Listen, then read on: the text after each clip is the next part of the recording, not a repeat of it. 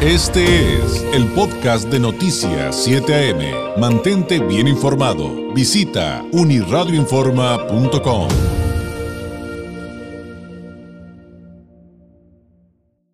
agradecemos enormemente a Leonor Ortiz, nos tome la llamada. Ella es investigadora de Mexicanos contra la Corrupción, internacionalista por el ITAM, maestra en políticas públicas por la Universidad de Chicago, cuenta con amplia experiencia en estudios de mercado, telecomunicaciones, consultoría forense, auditorías y buenas prácticas corporativas. Es eh, también estudiosa de temas de política pública, justamente para combatir la corrupción y el crimen. Leonor, ¿cómo está? Muy buenos días. ¿Qué tal? Buenos días. Gracias por el espacio. Pues eh, estamos revisando este proyecto, este documento de investigación denominado Riesgo de Corrupción en los procedimientos de contratación de petróleos mexicanos y sus empresas productivas de Mexicanos contra la Corrupción y la Impunidad. Em, Leonor, ¿en qué consistió este estudio? Eh, ¿Cuál fue el objetivo de, de realizar toda esta labor? Claro que sí. Mira, el objetivo que teníamos en Mexicanos contra la Corrupción era hacer un estudio para medir el riesgo de corrupción en las compras públicas y en específico escogimos a Pemex. Eh, las compras públicas, las compras del gobierno, son un área eh, en donde históricamente hay muchas oportunidades por, para actos de corrupción, porque uno, se manejan grandes cantidades de dinero, pero dos, porque hay eh, mucha discrecionalidad y poca transparencia. Entonces, eh, tanto en México como en el resto del mundo se han desarrollado diferentes metodologías, diferentes maneras de evaluar las compras eh, del gobierno para ver cómo se están haciendo. Entonces, nosotros lo que decidimos fue centrarnos en Pemex y ver este qué tanto riesgo eh, tienen las compras de gobierno. Ahora estamos hablando de eh, pues la empresa mexicana pues más grande e importante de, de nuestro país y me imagino que las cifras, eh, los eh, numeritos que se pueden encontrar ahí, algunos nos pueden resultar, nos pueden resultar, Leonor, impresionantes, pero ¿cuáles serían los principales hallazgos? Así es, mira, eh, pues para empezar decirte que analizamos eh, la información de diciembre de 2018 a octubre de 2020 y en total encontramos 2.860 transacciones. de estas 2.260 transacciones, únicamente 286 no presentan ningún riesgo de corrupción. Ojo, quiero hacer una anotación aquí. No estamos diciendo que haya corrupción en las otras transacciones, solamente estamos diciendo que hay riesgos y que por lo tanto se debería de poner atención. Pero entonces, solamente en 286 transacciones de los últimos dos años no hay ningún riesgo. Eh, también nos resultó, por ejemplo, interesante que el 40% de estas transacciones, de estos contratos, se dan por asignación directa. Nos, nos parece, por ejemplo, un número más muy alto. Además, si vemos los contratos em, pues de más dinero, los cinco contratos más costosos, todos se hicieron, em, no se hicieron por concurso abierto, es decir, se hicieron por invitación o por asignación directa, lo cual pues digo, esto esto puede tener una explicación, como como bien sabes, eh, los contratos de, de Pemex son muy técnicos y, y esto es posible, pero sin embargo es una es una bandera roja que que nos que nos que nos sale, ¿no? Eh, otra cosa interesante que encontramos, por ejemplo, tres transacciones con una empresa fantasma. Es cierto que tres, tres transacciones de más de 2.800, pues son pocas, pero una empresa fantasma eh, ya declarada fantasma por el SAT, pues pues esto no debería de ocurrir, ¿no? Y, sin embargo sí ocurre. Eh, también vemos que hay 32 transacciones con empresas sancionadas o inhabilitadas por por más de 900 millones y hay 32 transacciones también con empresas de reciente creación. Una vez más, esto no significa que esté mal contratar a empresas de reciente creación, pero de acuerdo eh, a la literatura internacional, pues este es una bandera roja, ¿no? Porque ya conocemos diferentes esquemas de corrupción en los que se crea una empresa específicamente para un contrato.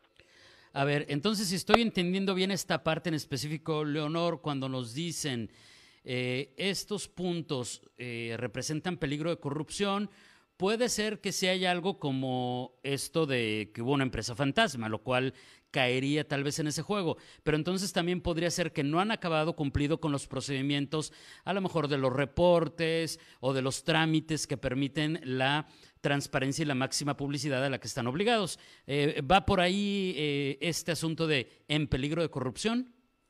Es correcto. Mira, lo que nosotros hicimos es desarrollamos una serie de métricas que van desde es una empresa sancionada o no es una empresa sancionada, es una empresa fantasma, es de reciente creación, eh, qué tanta qué tanta competencia hubo a la hora de la otorgación del contrato, se cumplió con el papeleo, se entregó a tiempo, cuántas empresas participaron, en cuántos contratos contrata esa empresa, en fin, un montón de indicadores que podrían ser como banderas rojas. Y con todos estos indicadores o métricas, creamos una calificación de riesgo. Entonces, si una transacción tiene un montón de estas banderas rojas, pues tiene mucho riesgo, ¿no? Porque quizás eh, es una empresa sancionada y fue asignación directa y además no se cumplieron los tiempos y además es un monto, un monto altísimo. Por ejemplo, ahí hay una alarma grande y por eso hicimos este indicador de riesgo. Uno por uno, pues digo, sí dicen algo, pero eh, son conjeturas, digamos, muy eh, lanzadas, por decirte algo, decir, esa empresa es de reciente creación, ojo con eso. Pues así solo no tanto, pero si es de reciente creación y además es un monto muy alto y además siempre que participa gana, pues entonces ahí sí tenemos que poner atención. Muy bien, entendido. Y, bueno, este tema además cobra relevancia por lo que ha pasado últimamente con la prima de López Obrador, aunque eso es punto y aparte. Quiero abrir un, pequeñísimo paréntesis, Leonor, para preguntarte un asunto eh, técnico antes de irnos a las recomendaciones que están emitiendo en función de esto. Ahora que hablamos de, de tanta información que está disponible, del famoso Big Data, por ejemplo, ustedes que se dedican a la investigación y que son expertos, yo me preguntaba, ¿eso facilita el trabajo o lo hace más complejo? Porque por un lado digo, ah, mira, tengo más acceso, pero por el otro digo, eh, Leonor, pero tengo tanta información que cuándo voy a acabar de analizarla tal vez. ¿Cómo han vivido eh, eh, pues, los años recientes con, con estos cambios, sobre todo en materia tecnológica? Claro, muy buena pregunta. Mira, es cierto que hay un montón de, de información, pero creo que aquí lo importante es la calidad de la información y cómo se publica. Es decir, en el caso de Pemex, por ejemplo, en el caso de la base de datos que hicimos para este trabajo, la, la información se podía consultar en línea de, los más, de las más de 2.800 transacciones. Sin embargo, para bajar esta información y manipularla, digamos, era otra bronca completamente. O sea, no, no estaba, digamos, publicada en un formato de datos abiertos en el que todo el mundo la puede bajar a su computadora y manipular y unir con otras bases de datos. Se podía consultar, pero es muy complicado. Y ahí es donde se complican las cosas. Si los datos están publicados de una, de una manera ordenada y conforme a los lineamientos eh, de buenas prácticas de datos abiertos, es fácil manipularlos, eh, es fácil estudiarlos y ya nada más depende de la pregunta que tiene el investigador o el periodista encontrar o no la información. Es cierto, yo tengo que tener una investigación eh, pues seria y sobre todo enfocada para saber qué es lo que estoy buscando y dónde buscarlo. Pero necesito que los datos estén pues ordenados, limpios, fáciles de consultar, porque muchas veces lo que pasa, por ejemplo, eh, vemos en no sé, en Pemex Procura, por ejemplo, todos los contratos están, pero están escaneados en forma de PDF. Entonces, ¿quién va a poder usar esa información para otra cosa que no sea leerla? Pues es muy complicado, ¿no? En todo caso, habría que recapturar todo para poder vaciar las bases de datos, cruzar variables y todo lo demás. Exacto, exacto. Por ejemplo, un ejemplo que me gusta dar es el ejemplo del RFC. Eh, el RFC es, una, es un muy buen dato que te permite unir bases de datos, ¿cierto? Que tú podrías unir, no sé, empresas sancionadas con todos los contratos, este, con además eh, personas físicas, con un montón de, de cosas. O sea, es como una llavecita que te permite unir diferentes bases de datos.